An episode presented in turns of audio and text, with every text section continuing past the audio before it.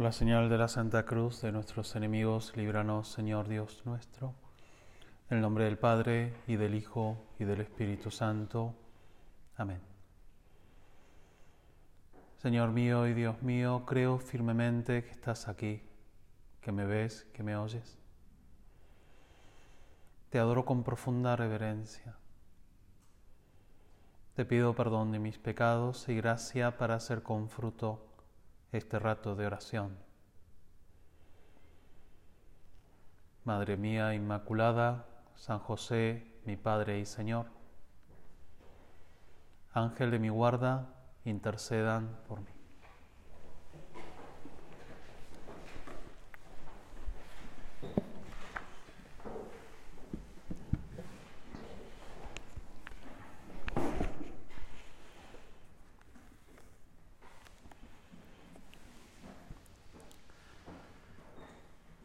Casi hacia el final de la vida de San Juan, el apóstol recibe una visión de Jesús que luego lo vuelca en un libro que se llama el libro del Apocalipsis, que es el último de los libros del Nuevo Testamento. Y en esa visión, en esa revelación, nos cuenta una parte un episodio que le sucede que oye una voz del cielo que dice lo siguiente, ve a tomar el pequeño libro que tiene abierto en la mano del ángel que está de pie sobre el mar y sobre la tierra. Yo corrí hacia el ángel y le, le rogué que me diera ese pequeño libro y él me respondió, toma y cómelo. Es el libro de las revelaciones, es el libro de la verdad, de la luz, de lo que, no de lo que sucederá como en plan de así, de profecía, como a veces se suele entender este libro del Apocalipsis, sobre cuándo termina el mundo o sobre qué va a pasar el día de mañana, cuando se termine la pandemia, si va a subir el Bitcoin o lo que fuera, sino que es la revelación sobre el presente, sobre la verdad, sobre el mundo y el hombre. Y obviamente este pequeño libro al que se refiere y el que el ángel le invita a comer a San Juan es el Evangelio. Y con esta imagen Juan entiende que el Evangelio no se lee simplemente, sino que se come. Desde el año pasado estoy también trabajando en la Facultad de Ciencias Biomédicas en la carrera de nutrición. Finalmente convencí a la directora de la carrera que tener un capellán medio gordo no importaba tanto. Por el principio pensé que yo no cualificaba, no tenía la autoridad moral como para enseñarles algo a los alumnos de nutrición por el mal ejemplo que les podía dar. Tener un capellán gordo no era buen, buena imagen en la carrera. Pero bueno, de hecho estoy ¿eh? Eh, dándoles una materia y entonces estoy, bueno, estuve mm, estudiando algo también sobre el significado antropológico, también teológico de la alimentación y, la verdad que da mucho porque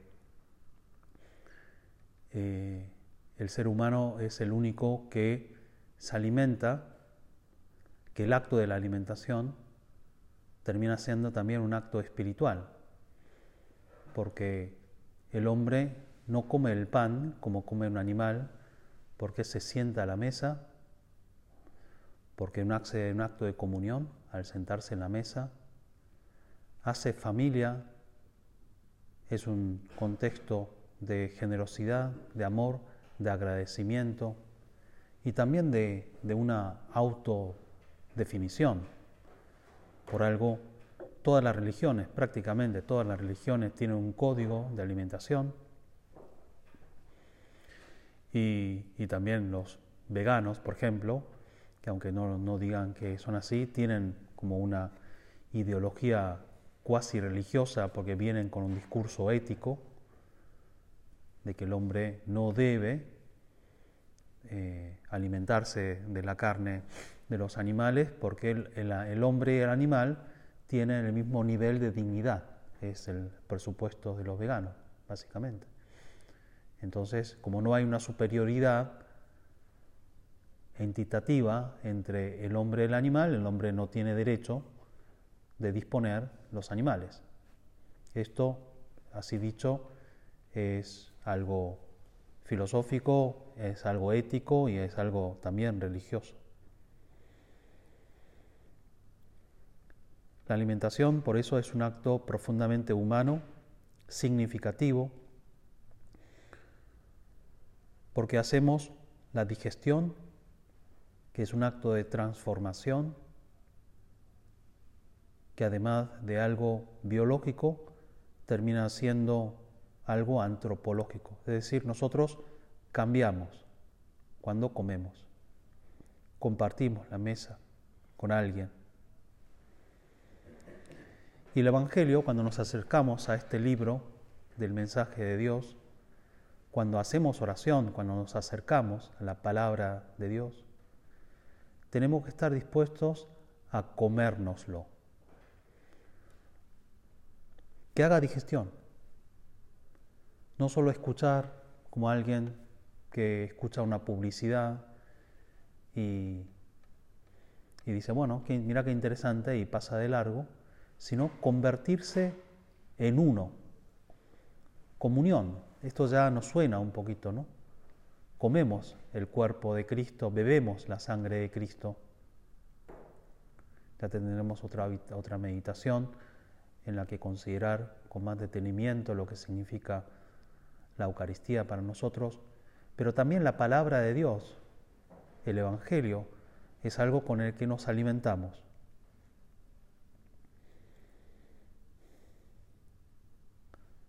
Hago mío, ya deja de ser algo diferente a mí.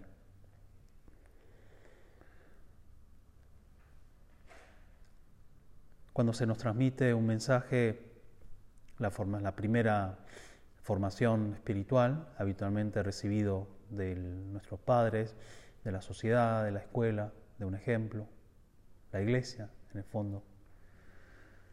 Escuchamos un mensaje del Dios de nuestros padres.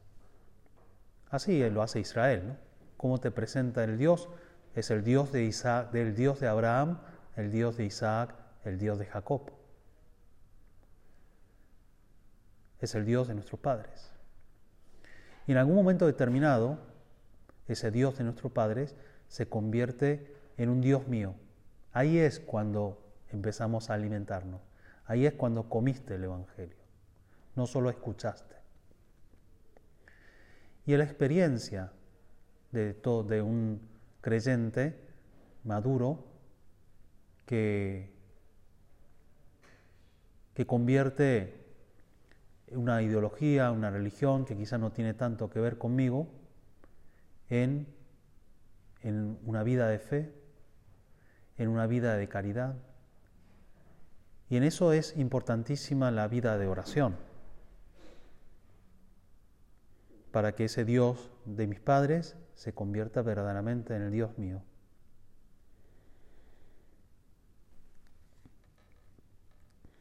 El ángel invita, toma y cómelo. Será amargo para tu estómago, pero en tu boca será dulce como la miel. Yo tomé el pequeño libro de la mano del ángel y lo comí. En mi boca era dulce como la miel.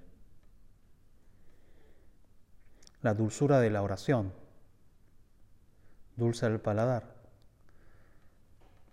El Salmo invita a considerar esa dulzura del amor de Dios, vean y gusten qué bueno es el Señor. Y no estamos diciendo un planteo sentimental, que a veces se hace, ¿no? Este, em, en algún retiro llamado retiro de impacto, que se intenta como provocar buenos sentimientos, muy válidos, sobre todo muy, eh, parece muy aconsejable, incluso, digamos, conveniente en la etapa de la, de la adolescencia, provocar buenos sentimientos hacia, Dios, digamos. Entonces, por ejemplo, una de las cosas, yo hice varios retiros de, impacto cuando era adolescente, cuando tenía 14, 15 años. Una vez lo hice con los salesianos, otra vez lo hice con los Paul, los vicentinos, eh, cuando estaba en el colegio. Y, por ejemplo, una de las cosas que hacen es, este, sin que te enteres, eh, le piden a tu, a tu madre que te escriba una carta, ¿no?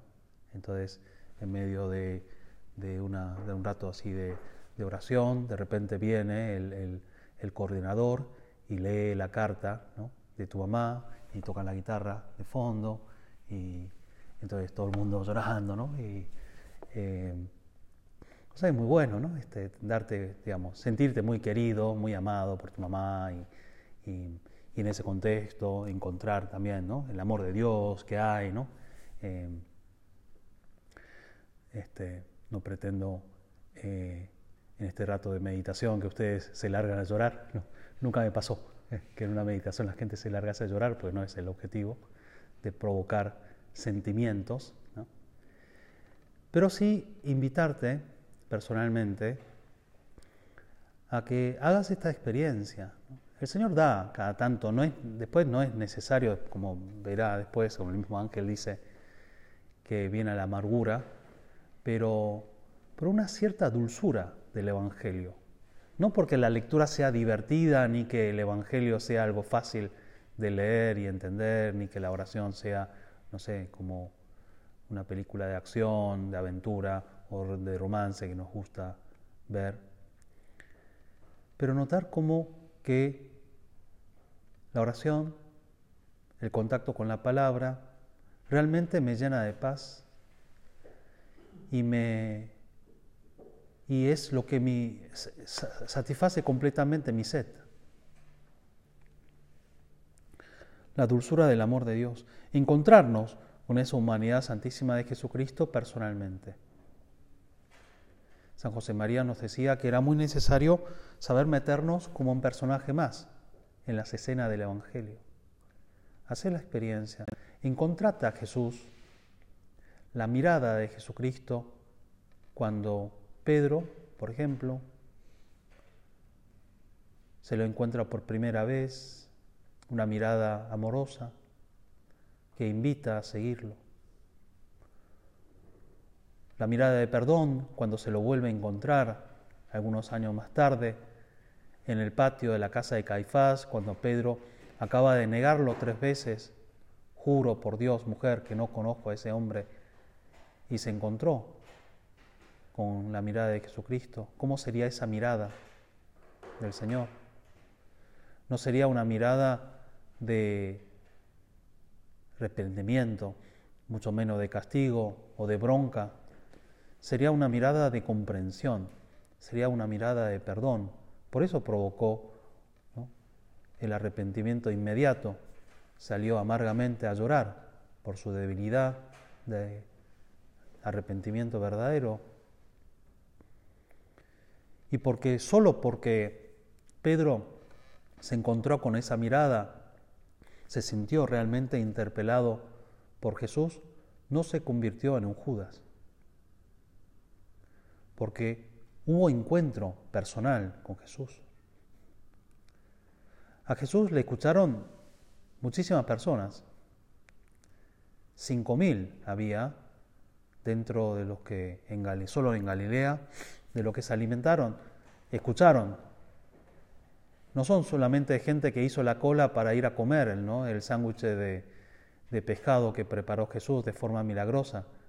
Jesús no dijo, vengan acá a comer. No, eran cinco mil personas que fueron a escuchar a Jesús y que se quedaron hasta tarde sin saber que iban a comer, que estaban dispuestos a casi a morir de, de hambre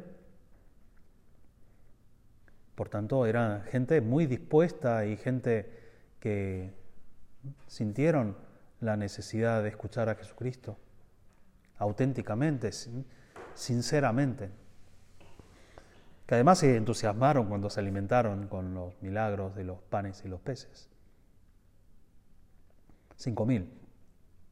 ¿Y dónde están? ¿Dónde está esa muchedumbre en la cruz? La mayor parte de ellos ni siquiera están en el origen de la iglesia y tampoco serían cristianos, que algunos sí, la mayoría no. ¿Por qué, no? ¿Por qué esa diferencia? El mismo mensaje, la misma predicación de las bienaventuranzas. ¿Por qué la misma profecía de la resurrección de Cristo y la promesa del Espíritu Santo no tuvo el mismo impacto? Porque muchos se quedaron en la, muchedumbre, en el anonimato, y nada personal. No comieron el Evangelio, simplemente lo escucharon. Cuando hacemos oración, nosotros nos estamos metiendo en el pellejo de San Pedro y nos convertimos en otro Pedro. Te va a decir la diferencia entre Judas y Pedro. Judas traicionó a Jesús y luego se ve que los apóstoles también tuvieron noticia de Judas, porque hay información sobre lo que le pasó, que fue a devolverles las monedas de plata y que, los sumos sacerdotes rechazaron, no quisieron que se les devuelva. Judas tiró las monedas y con esa mirada, con esas monedas, alguien compró un terreno para que sirva de cementerio de la gente que no tenía dónde ser enterrado. O sea, hay, hay información al respecto de lo que le pasó a Judas. Quizás la Virgen también habrá tenido alguna iniciativa el día del Viernes Santo por la noche, después de la muerte de Jesús. Como no podían ya caminar porque era la fiesta del sábado, los judíos no tenían que empezar a contar la cantidad de pasos que dan el día de sábado. Bueno, el viernes a la noche, cuando empieza el sábado, ya tenían que estar juntados en algún lugar o encerrados en un lugar.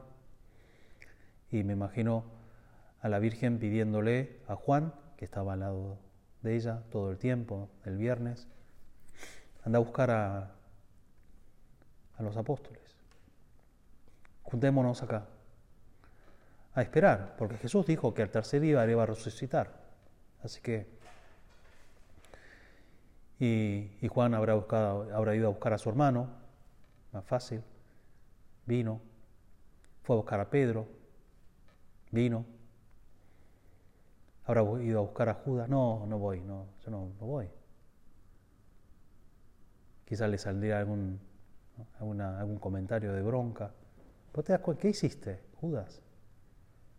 Sí, perdón, no sabía que lo iban a matar. Judas no sabía que lo iban a matar. Le, iba, le dijo dónde iba a estar. ¿no? Entregarlo, quizás, prohibirle que enseñe. Pero estaba arrepentido Judas.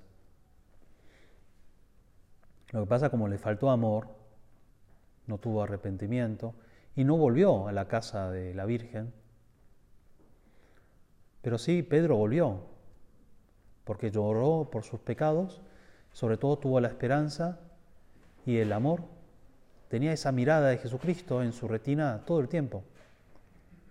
Y quería volver a verlo para pedir perdón cara a cara otra vez. Esa es la diferencia entre alguien que tiene a Dios allá lejos, un poquito de miedo, con un poquito de indiferencia. A Dios cuanto más lejos mejor, digamos.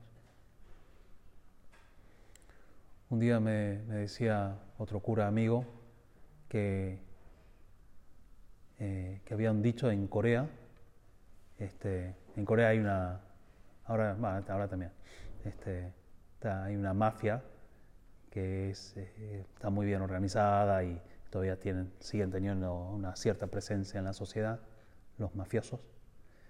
Decía que los curas tenemos algunos puntos en común con los mafiosos que solemos vestirnos de negro, eh, preferimos movernos en sociedad, organizadamente, y que la gente se te huye cuando te acercas.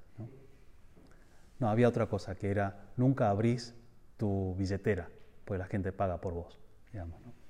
tanto el mafioso como el cura. ¿no? Los curas este, nos pagan muchas veces, pues, tenemos pocos ingresos y, la gente es generosa en general. Pero también es cierto que la gente te huye un poco. Eh, es un poco la imagen que tiene que la gente también de Dios, ¿no? Bueno, haceme este favor, Señor, te pido. Eh, pero cuanto más lejos mejor, ¿no? No me molestes tanto, yo te molesto mucho. Voy a misa los domingos, tampoco me pidas demasiado, con una cierta distancia social, Señor. ¿eh? Dos metros, ahí.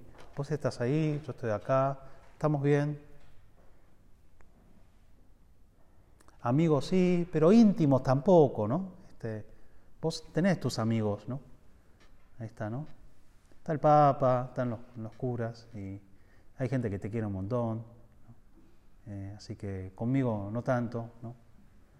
Mi vieja es fanática de vos, siempre me habla de vos, este, pero yo, yo no, no me, no me va eso de... Bueno, nada que ver, ¿no? Obviamente estoy dibujando una caricatura de una vida de fe vacía. Y sabemos que cuando comemos el Evangelio y nos, metemos en las escenas, Jesucristo se, nos dirige personalmente, nos llama por, nuestro propio nombre.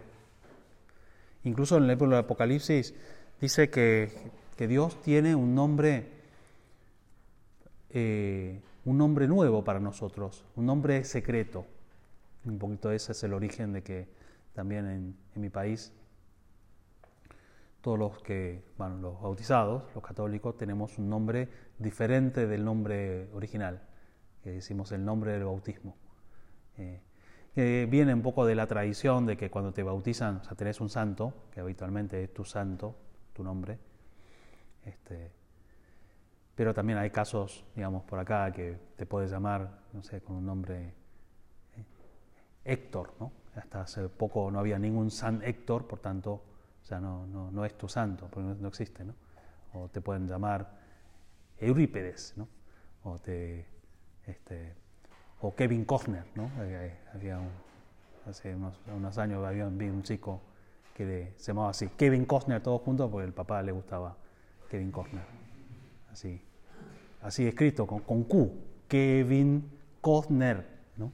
Este, se llamaba así. Bueno, en ese caso no sé cómo lo habían bautizado, pero cuestión es que hay una costumbre de que tenemos un nombre este, diferente, el nombre de bautismo, un poco de esa idea de que una nueva vida espiritual, adquirimos una nueva identidad con el que el Señor se nos dirige, lo hacen eh, los religiosos cuando toman los hábitos, lo hace un papa, por eso ya no es Jorge Mario Bergoglio, sino que es el Papa Francisco, cambia, o sea, toma un nombre nuevo, una vocación nueva, una relación nueva, un modo nuevo de cómo Dios se nos dirige a nosotros.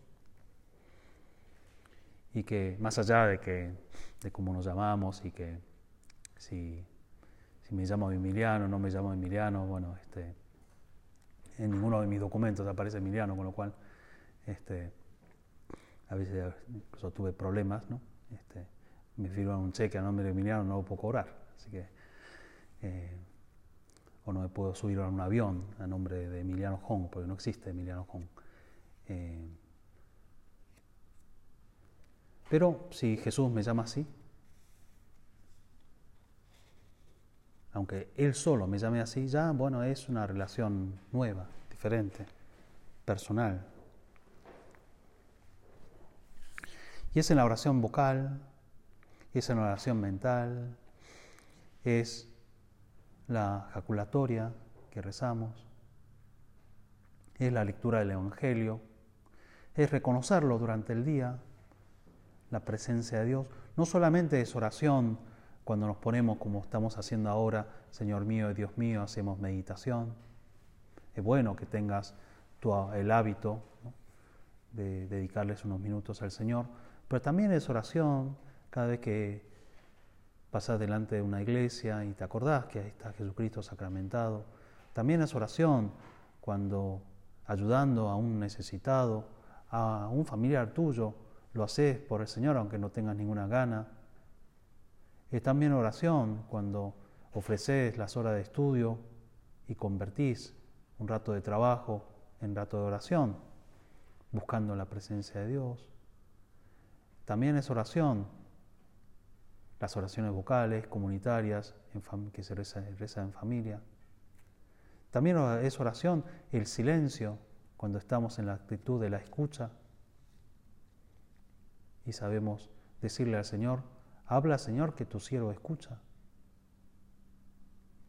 La oración contemplativa, que es una oración de una mirada de afecto.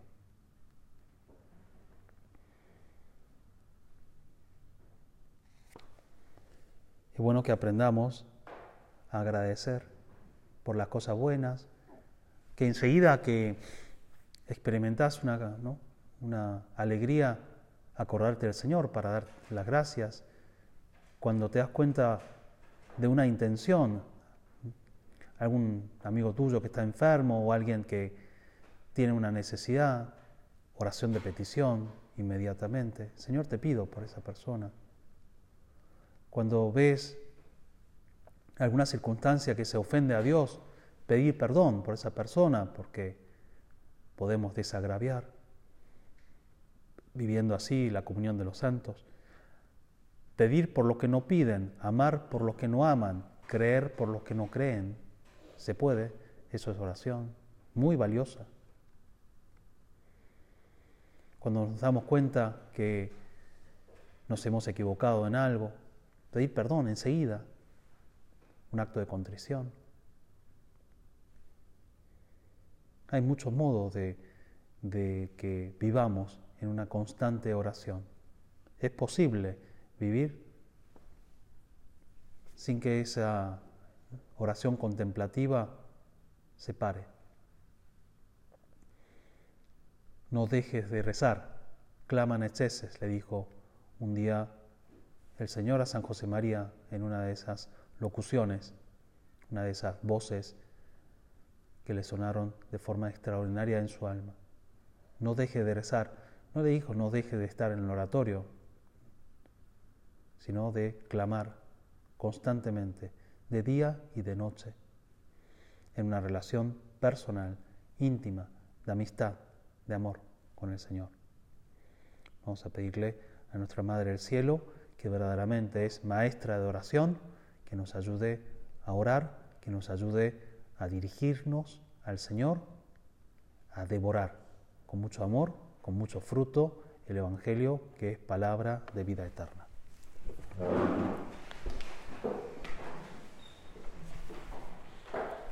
Te doy gracias, Dios mío, por los buenos propósitos, afectos e inspiraciones que me has comunicado en esta meditación. Te pido ayuda para ponerlos por obra. Madre mía Inmaculada, San José, mi Padre y Señor, Ángel de mi guarda, intercedan por mí.